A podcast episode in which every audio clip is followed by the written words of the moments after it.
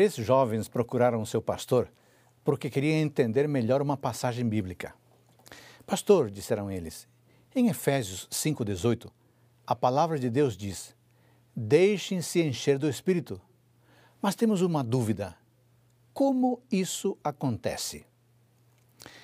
O pastor lhes entregou uma peneira e disse: Vão até o rio e encham essa peneira com água.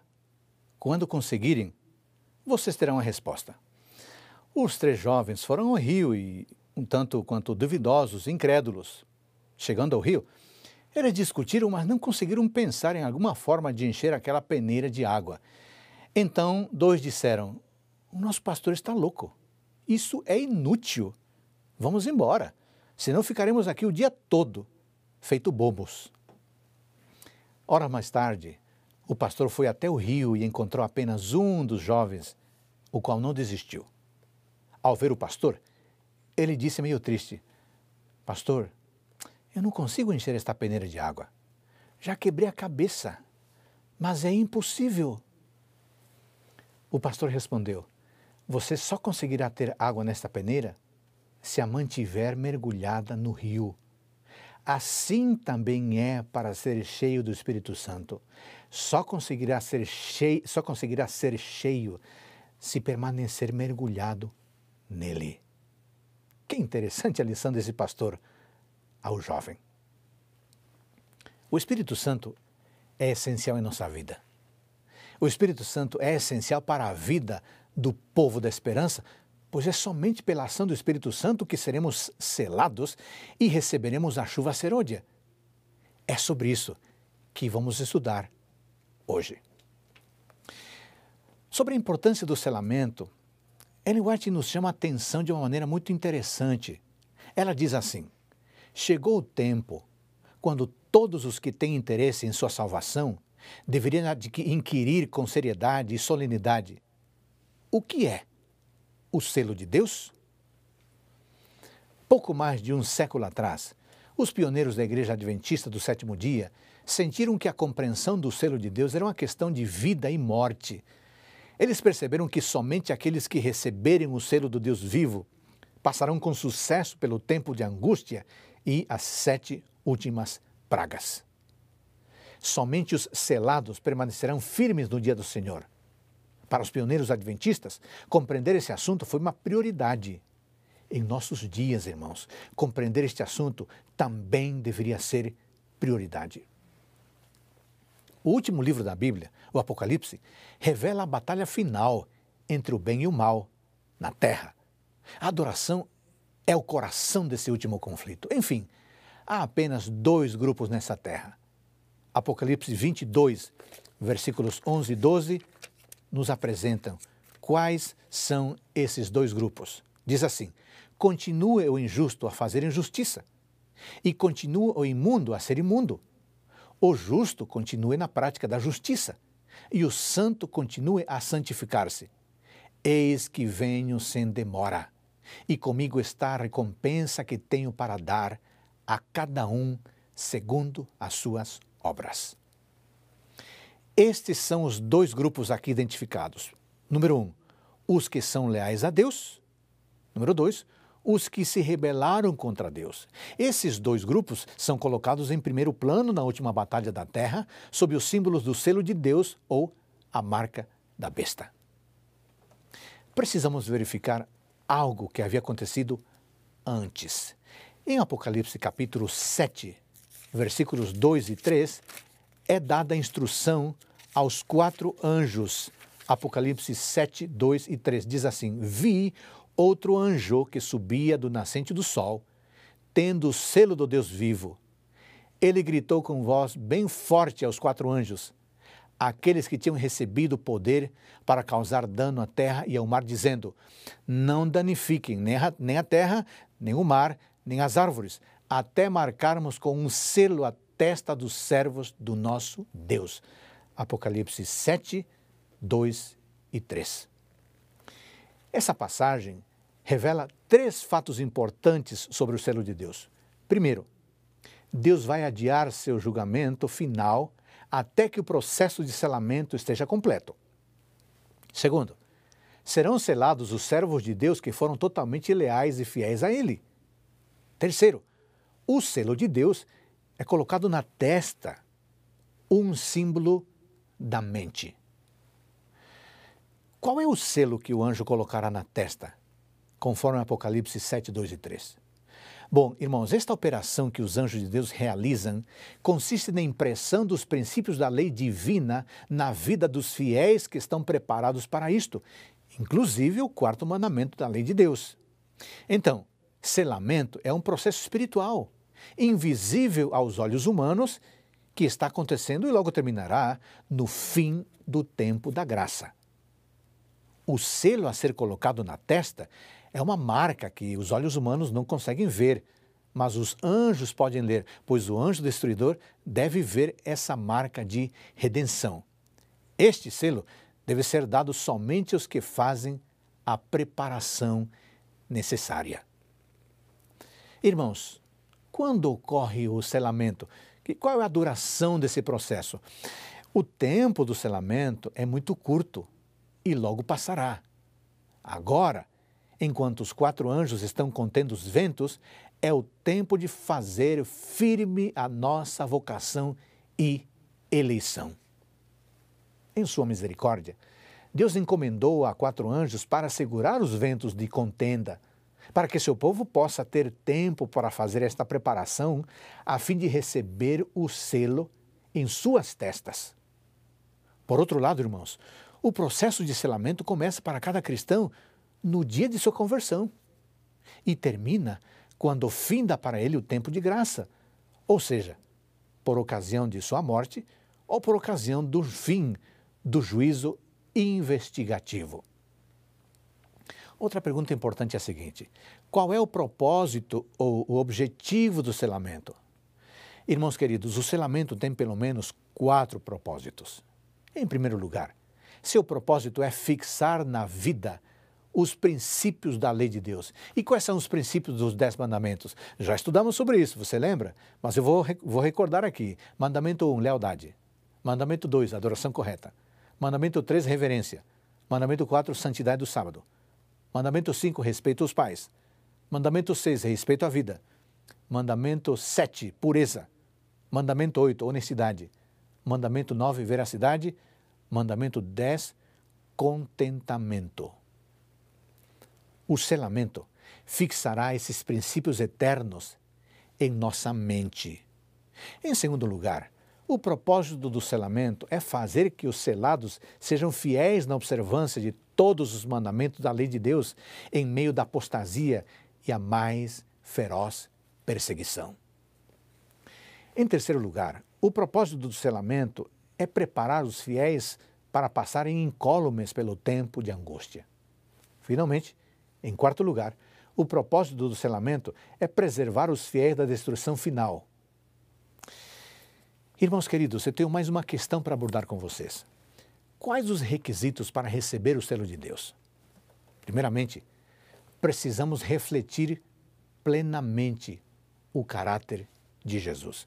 Sabe que a grande maioria dos comentários de Ellen White sobre o selo de Deus lida com a preparação necessária para recebê-lo. Por exemplo, ela diz que uma grande obra deve ser realizada para preparar um povo para ser selado com o selo do Deus vivo. E, neste sentido, uma das qualidades encontradas entre os primeiros escritos de Ellen White é que os crentes devem refletir plenamente a imagem de Jesus. E o que significa refletir a imagem de Jesus? Significa ter vitória sobre o orgulho, o egoísmo, o amor ao mundo e sobre cada palavra e ação erradas. Nenhum de nós jamais receberá o selo de Deus enquanto o caráter tiver uma nódoa, uma mácula sequer. Cumpre-nos remediar os defeitos de caráter, purificar a vida de toda a contaminação. Então a chuva serôdia cairá sobre nós, como caiu a chuva temporã sobre os discípulos no dia de Pentecostes. Em segundo lugar, para receber o selo de Deus, precisamos estudar com mais empenho o caráter do Salvador. A mensageira do Senhor diz que quanto mais estudamos a vida de Cristo com um coração de aprendiz, mais como Cristo nos tornamos. E sabe qual é o resultado para quem estuda o caráter de Cristo com o coração de aprendiz? Santidade de caráter. Quer uma dica? a melhor fonte para conhecer o caráter de Cristo são os evangelhos. Por isso, leia os evangelhos. Em terceiro lugar, para receber o selo de Deus, precisamos vencer o mundo, vencer o pecado, vencer o diabo. Ellen White diz que os que vencem o mundo a carne e o diabo serão os agraciados que receberão o selo do Deus vivo.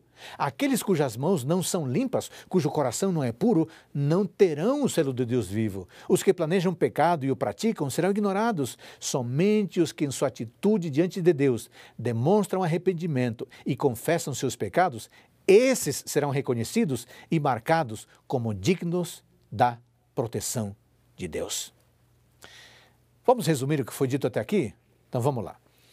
O recebimento do selo do Deus vivo está condicionado à vitória sobre o pecado. A vitória sobre o pecado está condicionada à imitação do caráter de Cristo. Para imitar o caráter de Cristo, precisamos estudar e conhecer seu caráter. E para conhecer o caráter de Cristo, precisamos estudar a palavra. A minha pergunta é a seguinte: está você estudando a palavra de Deus todos os dias? Eu quero terminar esta sessão do selamento com um precioso e poderoso parágrafo da mensageira do Senhor. Ela diz: Por nós mesmos é impossível escapar do abismo do pecado em que estamos afundados. Nosso coração é mau e não podemos mudá-lo. Quem da imundície poderá tirar coisa pura? Ninguém. Jó 14,4. O pendor da carne é inimizade contra Deus Romanos 8,7. A educação, a cultura, o exercício da vontade, o esforço humano, todas essas coisas têm sua importância, mas nesse caso não têm poder para mudar a situação. Podem até produzir um comportamento aparentemente correto, mas não transformar o coração nem purificar as fontes da vida. É preciso que haja um poder que opere no interior, uma vida vinda de cima, para que o homem passe do estado pecaminoso para a santidade. Esse poder é Cristo. Somente Sua graça poderá vitalizar as inertes faculdades espirituais e atrair a pessoa para Deus e Sua santidade. Agora entramos aqui para um outro tema muito importante: chuva serôdia. O que é a chuva serôdia? Irmãos, a chuva serôdia é outro tema essencial que faz parte do preparo do povo da esperança, o povo remanescente. O Espírito Santo é a maior bênção que um filho de Deus ou a igreja pode receber. Junto com ele vem todas as demais bênçãos espirituais. De acordo com João capítulo 14, versículos 16 a 31, o Espírito Santo é fundamental no relacionamento de Deus conosco. Por isso, o Espírito Santo deve ser prioridade em nossa vida. Não há possibilidade de vida cristã sem o Espírito Santo. Embora em todos os tempos o Espírito Santo tenha estado a operar em nosso benefício, o Senhor registrou em Sua palavra promessas especiais de uma provisão extraordinária do Espírito Santo. Em outras palavras, houve uma vinda histórica do Espírito Santo. A vinda histórica do Espírito Santo à igreja ocorreu no Pentecostes, depois da ressurreição de Jesus Cristo. É importante estabelecer a distinção entre a vinda histórica do Espírito Santo no Pentecostes, como dom do Pai e do Filho Igreja, e a vinda pessoal do Espírito Santo ao coração de homens e mulheres. O livro de Atos enfatiza particularmente a vinda histórica do Espírito Santo à igreja em um tempo específico, o dia do Pentecostes. Sinais e milagres acompanharam o derramamento do Espírito Santo naquele dia e em outras ocasiões específicas em que o Espírito Santo se manifestou a segmentos específicos da igreja. No entanto, o Espírito Santo nem sempre vem à igreja da mesma maneira. O Pentecostes foi sem paralelo. Cumpriu-se naquele dia a promessa de Cristo de enviar o Espírito Santo à igreja. Desde então, a terceira pessoa da Trindade Divina está presente na igreja cristã como dom de Deus em Cristo. Nesse sentido, eu queria ler com você Atos capítulo 2, versículo 38. O apóstolo está dizendo, Pedro está dizendo algo, algo fundamental. Ele diz assim: Pedro respondeu: Arrependam-se e cada um de vocês seja batizado em nome de Jesus Cristo para a remissão de seus pecados, e vocês receberão o dom do Espírito Santo, Portanto, irmãos, a igreja não precisa mais orar pela vinda histórica do Espírito Santo, como fizeram os discípulos no cenáculo, conforme registrado em Atos 1, 13 e 14. Mas a igreja precisa orar para que os corações se abram e se rendam às influências do Espírito Santo, a fim de que a presença e o poder espirituais prometidos sejam manifestos na vida e na missão da igreja. Alguém pode perguntar: o que são a chuva temporã e a chuva serôdia? Irmãos, no Oriente, a chuva temporã cai no tempo da semeadura, no outono, especialmente no final de outubro, e prepara o terreno para ser lavrado e semeado. A chuva temporã é necessária para que a semente possa germinar. Sob a influência de fertilizantes aguaceiros, brota o tenro rebento. Por outro lado, a chuva serôdia cai na primavera, principalmente entre os meses de março e maio, a chuva serôdia é fundamental para fazer com que o grão cresça e produza uma boa colheita. Caindo perto do fim da estação primaveril, a chuva serôdia amadurece o grão e o prepara para ser colhido. O Senhor utiliza essas operações da natureza para representar a obra do Espírito Santo. Leiamos três versos bíblicos importantes a esse respeito. O primeiro está em Oséias, capítulo 6, versículo 3. Oséias capítulo 6, versículo 3. Diz assim: Conheçamos e prossigamos em conhecer ao Senhor. Como a alva, a sua vinda é certa, e ele descerá sobre nós como a chuva, como chuva serôdia que rega a terra. Estou lendo na Almeida Revista Atualizada. Um outro versículo, Zacarias, capítulo 10, versículo 1, e eu também leio na versão Almeida Revista Atualizada. Zacarias capítulo 10, versículo 1. Pedi ao Senhor chuva no tempo das chuvas serôdias. Ao Senhor que faz as nuvens de chuva, dá aos homens aguaceiro e a cada um erva no campo. Finalmente, Joel capítulo 2, versículo 23, diz assim: Alegrai-vos, pois, filhos de Sião, regozijai-vos no Senhor vosso Deus, porque ele vos dará em justa medida a chuva, fará descer como outrora a chuva temporã e a serôdia. Como o orvalho e a chuva são dados primeiro para fazer com que a semente germine e então para amadurecer a colheita, assim é dado o Espírito Santo para levar avante o crescimento, de, o crescimento espiritual de cada um de nós, de um estágio para outro. O amadurecimento do grão representa a terminação do trabalho da graça de Deus na vida pelo poder do Espírito Santo, deve a imagem moral de Deus ser aperfeiçoada no caráter de cada um de nós. Devemos ser completamente transformados à semelhança de Cristo. A chuva serôdia, irmãos, representa a graça espiritual que prepara a igreja para a vinda de Jesus Cristo.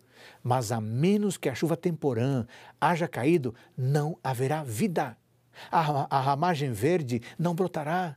Se a chuva temporã não fizer seu trabalho, a chuva serôdia não desenvolverá a semente até a perfeição.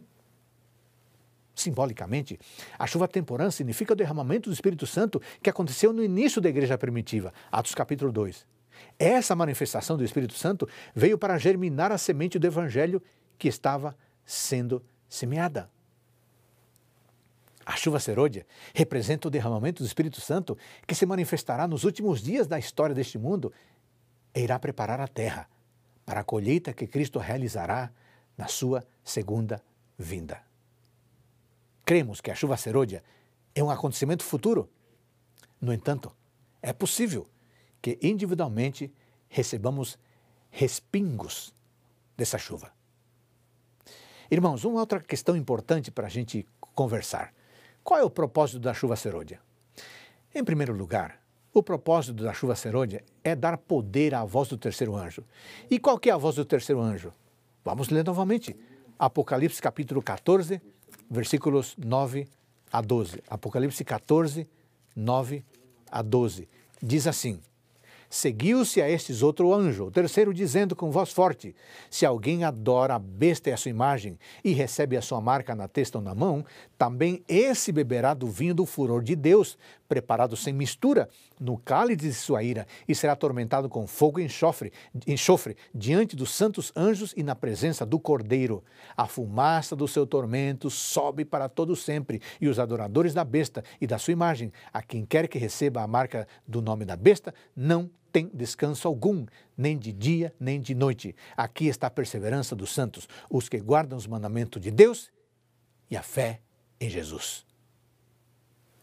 A mensagem do terceiro anjo é tremenda, é terrível. Por isso a igreja precisa do Espírito Santo para poder proclamar essa mensagem. Em segundo lugar, o propósito da chuva serôdia é preparar os santos para estarem em pé no período em que as sete últimas pragas serão derramadas. Em terceiro lugar, o propósito da chuva serôdia é reavivar e fortalecer os filhos e filhas de Deus para enfrentarem o tempo de angústia. E, finalmente, em quarto lugar, o propósito da chuva serôdia é o amadurecimento da seara. Irmãos queridos, vocês sabem por que o Espírito Santo é tão necessário? A chuva serôdia é uma poderosa concessão do Espírito Santo. E por que o Espírito Santo é necessário? Esta pergunta é muito importante e eu vou respondê-la com seis versículos bíblicos. Número 1, um, João 14, 26. O Espírito Santo é necessário para dirigir nossa mente no estudo da palavra de Deus guiando-nos em toda a verdade. Número 2. João 16, 8. O Espírito Santo é necessário para nos convencer de pecado, da justiça e do juízo, produzindo arrependimento no coração. 3. Marcos 13, 11. O Espírito Santo é necessário para recordar as verdades ou passagens bíblicas já estudadas em momentos de necessidade ou emergência. 4. Atos 1:8. O Espírito Santo é necessário para habilitar os filhos de Deus a proclamarem com êxito e com poder o evangelho eterno. 5. Romanos 8,16. O Espírito Santo é necessário para dar-nos o testemunho ou a certeza interna de que somos filhos de Deus. 6. Romanos 8, 26. O Espírito Santo é necessário para interceder por nós perante o Pai quando oramos, interpretando e aperfeiçoando as nossas súplicas. Talvez uma das perguntas mais importantes neste tema é a seguinte: o que é necessário para receber o Espírito Santo? Número um, sentir a necessidade do Espírito Santo e orar por ele. Se todos estivessem dispostos, todos seriam cheios do Espírito. Onde quer que a necessidade do Espírito Santo seja um assunto de que pouco se pense, ali se verá sequidão espiritual, escuridão espiritual e espiritual, espiritual e declínio, morte nos aspectos espirituais. Uma vez que este é o meio pelo qual havemos de receber poder, por que não sentimos fome e sede pelo dom do Espírito? Por que não falamos sobre ele? Por que não oramos por ele? Por que não pregamos a seu respeito? Quando tivermos uma consagração completa, de todo o coração, ao serviço de Cristo, Deus reconhecerá esse fato mediante um derramamento sem medida de seu Espírito Santo. Mas isso não acontecerá enquanto a maior parte dos membros da igreja não forem cooperadores de Deus. 2. Experimentar primeiro a chuva temporã. A chuva temporã servia para ajudar na germinação da preciosa semente. E a chuva serôdia servia para o amadurecimento do grão para a colheita. Experimentar a chuva temporã implica confissão e completa e completo perdão. Completo perdão e confissão, limpeza de todos os pecados, limpeza de toda contaminação, oração fervorosa, consagração a Deus. Numa palavra, o crescimento constante nas graças cristãs, aproveitando as oportunidades presentes. Num sentido pessoal, e subjetivo, a experiência da chuva temporã seria a nossa apropriação individual da mensagem de amor e de obediência em Cristo. Ellen White diz: muitos têm, em grande medida, deixado de receber a chuva temporã. Não têm obtido todos os benefícios que Deus assim para eles tem provido. Esperam que as falhas sejam supridas pela chuva serôdia? Quando a maior abundância da graça estiver para ser otorgada, esperam poder abrir o coração para recebê-la. Estão cometendo um erro terrível. O trabalho que Deus começou no coração, no coração humano, mediante sua luz e conhecimento, deve estar continuamente avançando. Cada indivíduo deve estar cônscio de sua própria necessidade, deve o coração ser esvaziado de toda mancha, purificado para a habitação do Espírito. Foi pela confissão e pelo abandono do pecado, por meio de fervorosa oração e de entrega pessoal a Deus, que os discípulos se prepararam para o derramamento do Espírito Santo no dia de Pentecostes. O mesmo trabalho, apenas em grau mais elevado, deve ser feito agora. Então, o agente humano só teve de pedir a bênção e esperar que o Senhor aperfeiçoasse a obra a seu respeito. Foi Deus quem começou a obra e ele terminará sua obra, tornando o ser humano perfeito em Jesus Cristo. Mas não deve negligenciar a graça representada pela chuva temporã. Só os que estiverem vivendo de acordo com a luz que têm recebido poderão receber maior luz não conheceremos, reconheceremos manifestações do Espírito Santo na chuva seródia, a não ser que não que estejamos desenvolvendo diariamente na exemplificação das ativas virtudes cristãs. Pode ser que ela esteja sendo derramada nos corações ao nosso redor, mas nós não o discerniremos nem a receberemos. Que desafio! Que desafio essa instrução que recebemos por parte de White. Temos que estar atentos, porque alguns poderiam estar recebendo o Espírito Santo e nós, sem preparo, seremos negligenciados. Número 3. Precisamos estar dispostos a ser guiados e usados pelo Espírito Santo. Cristo prometeu o dom do Espírito Santo à sua igreja e a promessa pertence a nós, da mesma maneira que aos primeiros discípulos. Mas como todas as outras promessas, a promessa do Espírito Santo é dada sob condições. Muitos há que creem e professam reclamar a promessa do Senhor, falam acerca de Cristo e acerca do Espírito Santo, e todavia não receberam, não recebem benefícios, não entregam a vida para ser guiada e regida pelas forças divinas. Não podemos usar o Espírito Santo. Ele é que deve servir-se de nós. Mediante o Espírito, opera Deus em seu povo tanto o querer como o efetuar, segundo a sua boa vontade. Filipenses 2,13. Mas acontece que muitos não se submeterão a isto. Querem dirigir a si mesmos. É por isso que não recebem o celeste dom. O Espírito Santo é concedido unicamente aos que esperam humildemente em Deus, que estão atentos à sua guia e à sua graça. Quinta condição para receber a chuva serôdia: eliminar as dissensões. Antes do dia de Pentecostes, os discípulos se reuniram e tiraram dentre eles todos os desentendimentos. Eram de um mesmo sentimento. O que, que isso significa? Tirem os cristãos, os adventistas, do meio deles as dissensões e entreguem-se a si mesmos a Deus para a salvação dos perdidos.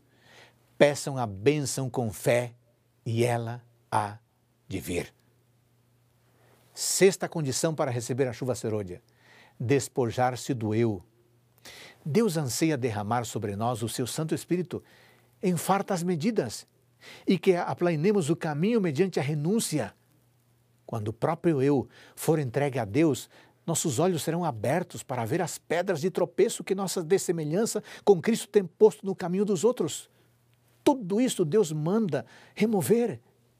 Ele diz: confessem os seus pecados uns aos outros e orem uns pelos outros para que vocês sejam curados. Tiago 5, 16. Quando uma pessoa está inteiramente vazia do próprio eu, quando todo falso Deus é expulso da alma, o vazio é preenchido com a comunicação do Espírito de Cristo. Talvez você esteja pensando: ah, como eu gostaria de ser selado. Ah, eu quero receber o Espírito Santo. Mas o que, que eu faço? Como é que eu posso ser selado? Como é que eu posso receber o Espírito Santo? Clame pelo Espírito Santo em sua vida. Peça-o com insistência. Além disso, confesse e abandone seus pecados. Foi pela confissão e pelo abandono do pecado, por meio de fervorosa oração e de entrega pessoal a Deus, que os discípulos se prepararam para o derramamento do Espírito Santo no Pentecoste. O mesmo trabalho, em grau mais elevado, deve ser feito agora. Finalmente, aprofunde seu conhecimento de Deus.